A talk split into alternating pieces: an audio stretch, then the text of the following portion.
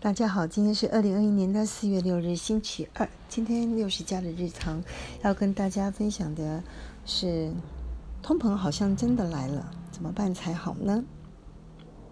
第一个，我想，呃，为了了解这个世界上的钱到底是怎么运作的，嗯，六十家人呢，真心的诚建议呢，嗯。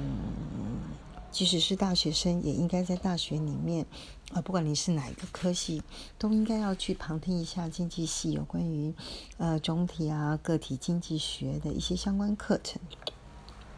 这些知识和常识呢，入门并不难，呃，理解，但是呢，对，呃，钱，就所谓的 MQ，呃，就是钱智商是很有帮助的，一生受用。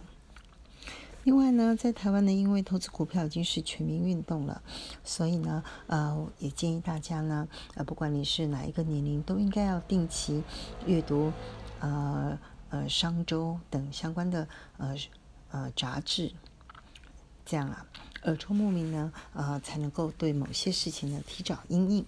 好，那第二个，为什么说这次看起来通膨好像来了呢？其实啊。大家在台湾应该也已经感受到日常的，呃，食衣住行的民生物，呃，民生用品的价格已经慢慢的上调了五到百分之十不等。那用经济学上简单的图示呢，大家就可以看到，最早呢，A D 我们就统统称为总和需求，和 A S 零就是我们统称为总和供给。那这是经济学上非常简单的道理。当供给和需求交汇的那一个点，就会产生一个均衡的价格 P 零，也会产生一个均衡的生产量 Y 零。那在其实因为 COVID-19 的原因呢，全球呢已经出现了呃供给断裂的情形，所以造成了 AS 零呢就向左移到了 AS one。这样的情形呢，就会让均衡价格从 P 零呢上升到 P one，而均衡的生产量呢会减少到 Y one。接着呢，一旦呢 COVID-19 比较消退，总体需求呢，因为疫情稍缓之后，很有可能会增加到 AD one，这时候会使得均衡价格呢会上升到 P two，但是均衡量呢？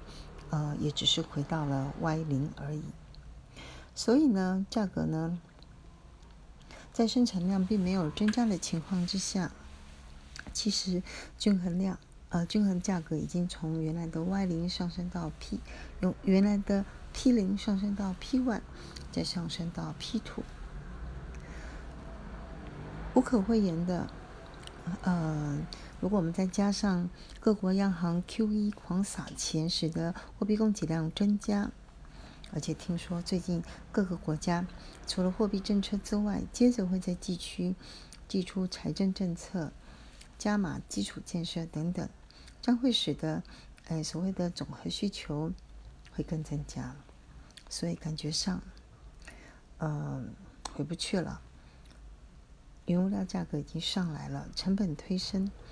呃，已经开始我们在谈 scarcity 这个问题了，所以看起来价格究竟是一个短期的上升，或者是回不去？我想不得不面对这个问题。那再来就是怎么办呢？当我们觉得通膨这次真的来的时候，我们如何应对比较好呢？那我想可以分两个重点来分享这个题目。第一个。是存量管理，第二个是流量管理。什么是存量管理呢？其实简单讲，就是资产配置跟投资组合，尽量去调整为具有抗通膨能力的啊资产跟投资组合。这里面我们可以调国外跟国内的比重。譬如说，我除了台湾之外，可以考虑全球性，或者是加码啊经济成长比较。啊，具有吸引力的地区，譬如日本、欧洲、美国等等，降低台湾的比重。第二个，在现金的部位呢，呃，现金在所谓经济情况不好的时候呢，可以调整为所谓的强势货币。短期呢，看起来台币还是维持在升值的曲线上，但是呢，中长期真的要好好的思考跟收集资料，究竟是加码美元或者是其他的强势货币。那另外一个，嗯，看起来不动产似乎暂时呢，呃，短期会因为通膨的关系价格上去，但是大家还是要盯住贷款利率。一旦上升的太快，对于房价以及负担者的呃偿付能力是会有负面的影响的。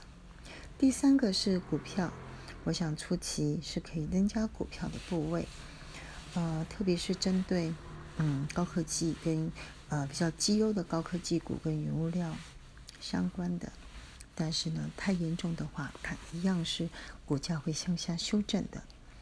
那第二个，什么是流量管理呢？呃，流量管理要从月的收支管理开始，接着是年的收支，甚至预估未来三到五年、十年，这里面必须要去注意收入有没有可能让它变成多次、多元，而且持续稳定。那支出有没有可能平稳或者是呃调降？当然，最重要的是人。只要平安，就不花钱。必须要啊保持身体健康，多阅读，希望能够呃锻炼心眼、智慧，保住元气，期待下一次机会，或者是平安度过这次的难关。以上。